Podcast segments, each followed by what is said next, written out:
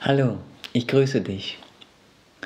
Ich möchte dir jetzt unsere Vorschläge für eine rationale Corona-Politik vorstellen und dich einladen, uns dabei zu unterstützen. Also wir setzen uns für eine rationale Corona-Politik ein, die wirklich die Gesundheit der Bevölkerung schützt und stärkt. Hm? Und dafür haben wir Vorschläge, die ich dir jetzt unterbreiten möchte. Hm. Dazu schaue ich mir ähm, ein paar Notizen an. Ja, wir schlagen ein bestimmtes Vorgehen vor. Hm. Und der erste Schritt des Vorgehens in Bezug auf eine mögliche Epidemie ist eine wissenschaftliche Datenerhebung. Das heißt, wir müssen erstmal wissenschaftliche Messungen der Gefahr, die von einem Virus ausgeht, machen. Hm? Und dazu gehören bestimmte Schritte. Hm? Und ich werde das hier so vortragen, denn all das ist ein bisschen viel, das äh, für mich im Kopf zu halten. Hm? Also, zuerst müssen wir die Anzahl der Virusinfizierten bestimmen durch Tests, die für die Diagnostik zugelassen und standardisiert sind. Hm? Das ist immer noch nicht der Fall. Der PCR-Test, der jetzt angewandt wird ähm, zur, zur Bestimmung, ob jemand infiziert ist, ist nicht für die Diagnostik zugelassen. Und es gibt keine Standards für diesen Test in Europa oder in der Welt. Hm? Also es ist notwendig, dass so ein Test für die Diagnostik wirklich auch geprüft und zugelassen wird und dann ein Standard da ähm, erstellt wird. Dann ist es notwendig, dass die, die Teste, die Tests, die gemacht werden, dass die statistisch korrekt ausgewertet werden unter Berücksichtigung aller relevanten Kenngrößen. Das heißt, nachdem wir alle die Tests gemacht haben, dann ist es wichtig, dass wir sie statistisch korrekt auswerten. Hm? Zum Beispiel, wenn wir von einer Erhöhung von positiv getesteten sprechen, dann ist es wichtig auch anzugeben, wie viele getestet wurden. Hm? Wenn wir sagen, die Zahl der Infizierten ist in dieser Woche um 1000 gestiegen, aber wir verschweigen, dass wir 1000 mehr Leute getestet haben als in der Woche zuvor, ja, dann ist das ähm, kein korrektes statistisches Vorgehen. Also, eine statistisch korrekte Auswertung der Tests unter Berücksichtigung aller relevanten Kenngrößen. Ja. Und dann, was auch notwendig ist, um die Gefahr zu ermessen, ist die Bestimmung der Anzahl der Toten, die hauptursächlich durch das Virus gestorben sind. Hm? Dazu sollten genügend Obduktionen gemacht und die Resultate statistisch korrekt erhoben werden. Das ist so offensichtlich. Wir haben von Anfang an dafür plädiert, dass so früh wie möglich möglichst viele Obduktionen gemacht werden, um festzustellen, wie viele Leute sind hauptursächlich durch den Virus gestorben. Und das, ihr habt sicherlich davon gehört, ne, dass der Professor Püschel, der hat so, ich denke, ungefähr 100, etwas über 100 Menschen, die in der statistisch, in der Statistik als Corona-Tote angegeben wurden. Er hat sie dann obduziert und hat festgestellt, dass nicht ein einziger Fall hauptursächlich durch Corona gestorben ist. Also nicht, nicht ein einziger Mensch von den ungefähr 100, die als Corona-Tote in die Statistik eingegangen sind, starben hauptursächlich durch Corona, sondern aufgrund von einer Anzahl anderer schwerwiegender Krankheiten wie Krebs und Diabetes und so weiter. Ja, und dann gehört natürlich auch dazu die Anhörung von kompetenten Beratern, die sich dem Allgemeinwohl verdient gemacht haben. Also Berater, von denen wir bereits wissen, dass sie eine Kompetenz haben und dass sie sich für das Allgemeinwohl verdient gemacht haben. Und dazu und diese Berater sollten keinen kommerziellen Profit durch ihre Tätigkeit erlangen können. Ich meine, es ist so offensichtlich, dass diejenigen, von denen ich Beratung annehme, dass das Menschen sind, denen es nur um das Wohl und der Gesundheit der Menschen geht, der Allgemeinheit und nicht um den Eigennutz des, des, ähm, des Verdienens, Profit davon zu machen. Ja, und wenn wir diese Schritte gegangen sind, dann können wir bestimmen, ob eine Epidemie vorliegt. Hm? Dann haben wir eine Datenerhebung gemacht, dann haben wir genug Informationen und können dann bestimmen, ob eine Epidemie vorliegt. Und falls dem so sein sollte, falls wir also sehen, ja, hier besteht tatsächlich eine Epidemie, dann auf der Grundlage von Evidenz und wissenschaftlicher Bewertung einschließlich einer Risikoabwägung dann entsprechende Maßnahmen ergreifen. Hm?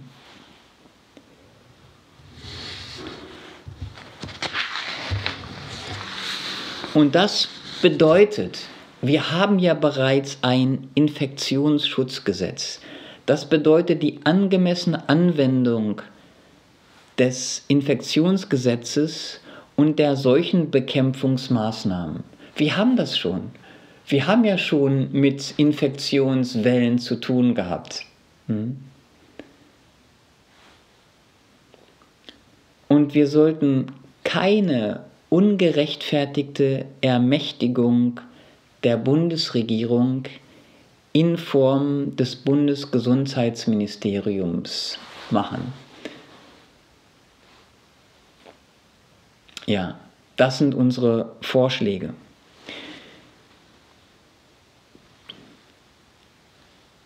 Wenn wir diese Maßnahmen dann begonnen haben, dann müssen wir uns fortlaufend bemühen, die Erkenntnisse aktuell zu halten und Maßnahmen dementsprechend anzupassen. Wenn wir also sehen, ja, wir ergreifen hier bestimmte Maßnahmen und es zeigt Erfolg, dass wir dann dementsprechend die Maßnahmen anpassen und reduzieren, wenn die Schaden, wenn die Schäden die die Maßnahmen verursachen, größer sind als der Nutzen, den wir daraus bekommen. Und natürlich gehört zu den Maßnahmen ein, ein konsequenter Schutz der Risikogruppen. Es gibt immer Risikogruppen bei solchen ähm, Epidemien und da können wir einfach sehen, okay, hier macht es Sinn, diese Gruppen auf eine bestimmte Art und Weise zu schützen. Und dann gehört auch allgemein die Stärkung des Immunsystems, der Immunität der Menschen dazu. Und dazu gibt es viele Möglichkeiten. Es gibt ja Prävention, es gibt ja Methoden zur Stärkung der Immunität, des, der Abwehrkräfte der Menschen. Und die verstärkt anzuwenden, das ist ein positiver Schritt das bezieht sich auf die Förderung von Bewegung und Sport, gerade in solchen Zeiten. Das bezieht sich auf die Förderung des Verständnisses von gesundem Essen, von gesunder Ernährung. Und dann gibt es auch in unserem Land Traditionen, wie zum Beispiel Kneipmethoden, die einfach helfen, das Immunsystem zu stärken. Solche Sachen könnten besonders gefördert werden in solchen Zeiten. Und das bedeutet auch Aufklärung anstatt der Erzeugung von Angst. Ich denke, du weißt, wovon ich spreche. Ähm, in der gegenwärtigen Situation hat selbst ein Strategiepapier der Bundesregierung gezeigt, dass die Bundesregierung bewusst Angst in die Bevölkerung einflößen wollte, um bestimmte Ziele zu erreichen.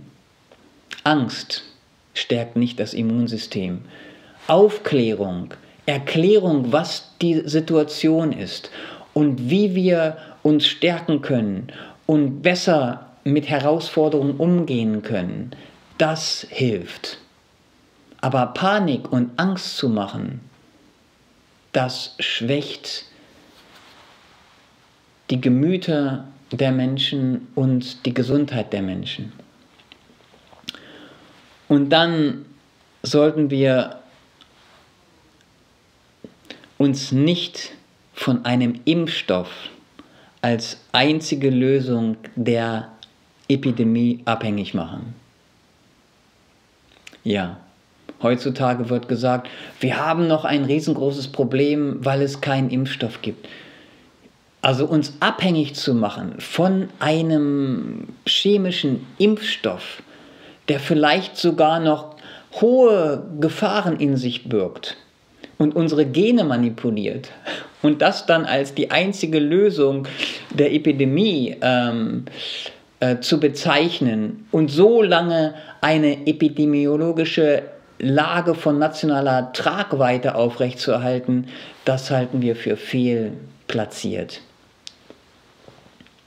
Gut, da kommen wir auch dazu, was die Bundesregierung in der jetzigen Situation, in der gegenwärtigen Corona-Krise gemacht hat. Die Bundesregierung hat den größten Notstand seit dem Zweiten Weltkrieg und eine Epidemie von nationaler Tragweite ausgerufen ohne rechtfertigende Datenerhebung und Evidenz dafür. Also einfach zu behaupten, dass jetzt der größte Notstand seit dem Zweiten Weltkrieg ähm, da ist, da, da gab es keine, keine äh, rechtfertigende Datenerhebung dafür. Und dann bisher noch nicht mal einen geeigneten Test, der für Diagnostik geeignet ist, amtlich geprüft und zugelassen. Also man stelle sich das mal vor. Das ist eine Sache, die gemacht werden kann und die gemacht werden muss, um eine Epidemie wirksam zu bekämpfen. Die Bundesregierung hat keine statistische Erhebung der, der Todesursachen durch Obduktionen durchgeführt. Das der Bundesregierung unterstehende RKI hat aktiv von Obduktionen abgeraten sogar. Der Professor Püschel hat das aus seiner eigenen Initiative herausgemacht. Das RKI hat abgeraten davon zu obduzieren. Dann hat die Bundesregierung Berater eingesetzt, die in vergangenen Scheinepidemien gravierende Falschaussagen gemacht haben, die die Bevölkerung massiv geschadet haben. Zum Beispiel durch die, durch die Anwendung von Impfungen, durch die viele Menschen krank geworden sind. Unnötige Impfungen, die durchgeführt worden sind. Die Bundesregierung hat Berater eingesetzt, die einen enormen finanziellen Eigennutz aus dem Geschäft mit Epidemien erworben haben und gegenwärtig erwerben. Und dabei hat die Bundesregierung renommierte Wissenschaftler ignoriert, die sich wiederholt bei solchen Situationen für das Allgemeinwohl verdient gemacht haben. Wissenschaftler, die in der Vergangenheit gezeigt haben, dass sie kompetente Vorschläge gemacht haben und aufgeklärt haben. Solche Menschen wurden in der gegenwärtigen Corona-Situation ignoriert.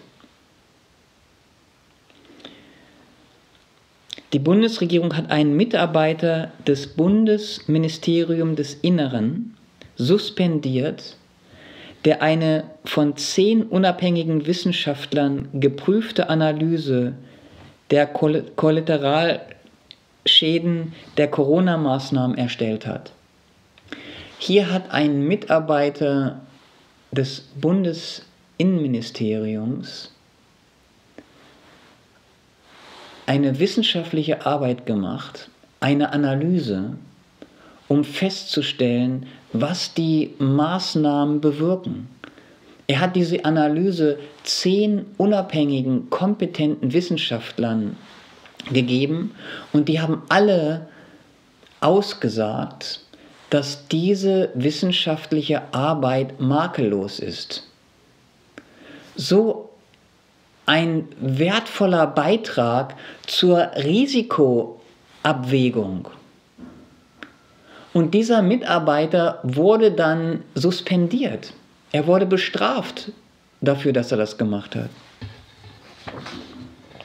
Dann hat die Bundesregierung Maßnahmen ergriffen, die die Menschenrechte, das Sozialleben und die Wirtschaft wie noch nie in der Geschichte der BRD eingeschränkt und geschädigt haben ohne eine dies rechtfertigende Datenerhebung und Evidenz.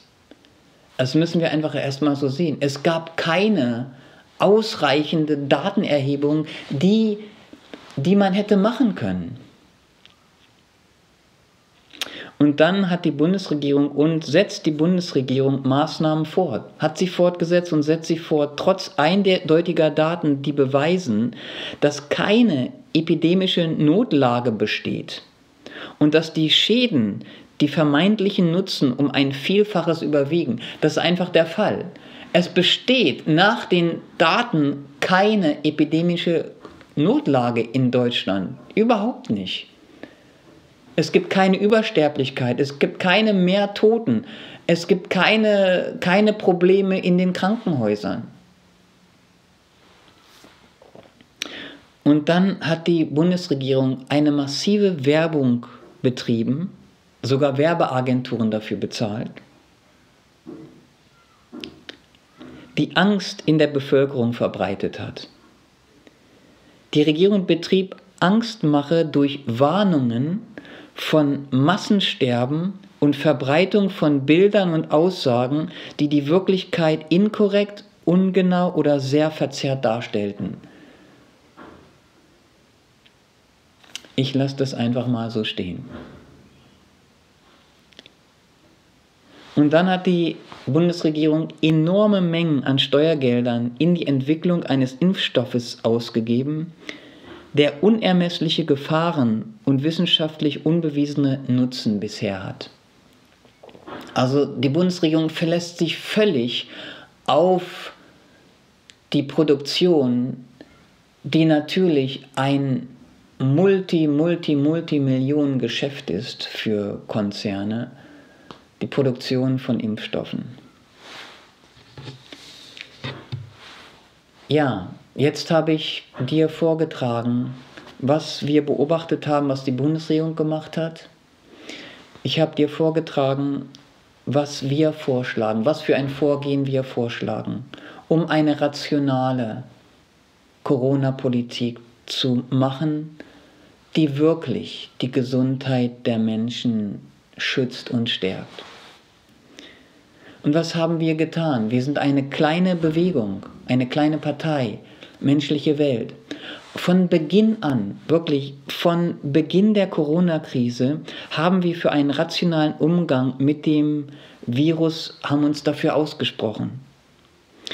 Wir betrieben seit Februar diesen Jahres Aufklärung der Öffentlichkeit über den Virus und über Methoden zur Stärkung der körperlichen und psychischen Gesundheit. Hm? Durch Veröffentlichung. Ich habe Interviews gegeben, ähm, wo ich darüber gesprochen habe, wie wir uns stärken können, wie wir uns auch davor stärken können, Angst und Schrecken und Panik zu erleiden und wie wir unser Immunsystem stärken können, wie wir unseren Geist stärken können. Und seit Mai setzen wir uns auf Demonstrationen für eine evidenzbasierte Corona-Politik und den Schutz unserer Grundrechte ein. Denn wir meinen, dass die Grundrechte notwendig sind für gesunde Menschen, eine gesunde Demokratie und eine gesunde Gesellschaft. Und wie wir wissen, die Entscheidungen über die Corona-Maßnahmen werden im Bundestag und in den Landtagen getroffen. Und darum setzen wir uns auch politisch für Änderungen ein. Wir setzen uns für die Beendigung der Corona-Maßnahmen, wie zum Beispiel die Maskenpflicht und die Einschränkung der Versammlungsfreiheit, ein durch unsere Teilnahme an der kommenden Bundestagswahl und an kommenden Landtagswahlen. Denn die Entscheidung, liebe Schwester, lieber Bruder, die Entscheidung über das Leben von Millionen von uns, von uns Brüdern und Schwestern auf der, auf, in Deutschland und auf der ganzen Welt, diese Entscheidungen werden formell in den Parlamenten getroffen. Und wir möchten, dass diese Entscheidungen anders getroffen werden, evidenzbasiert, vernünftig, rational.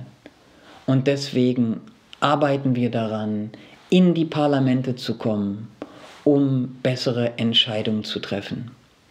Und da komme ich zum zweiten Punkt, den ich am Anfang gesagt habe, wie du uns unterstützen kannst.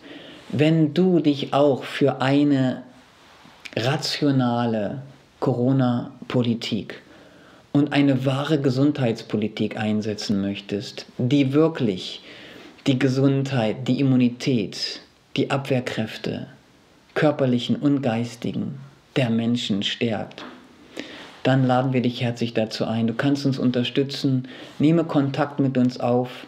Wir bereiten uns als kleine Partei, beginnen wir jetzt schon damit, Unterschriften zu sammeln, um auf dem Wahlzettel zu stehen. Und wir bereiten uns darauf vor, an der Bundestagswahl teilzunehmen und an möglichst vielen Landtagswahlen. Und wir setzen uns für eine rationale Corona-Politik und eine ganzheitliche Gesundheitspolitik ein die das Wohl und die Gesundheit der Menschen schützt und nicht auf Profit ausgerichtet ist. Dazu laden wir dich ein, wenn du Interesse hast, kontaktiere uns und ich danke dir fürs Zuschauen.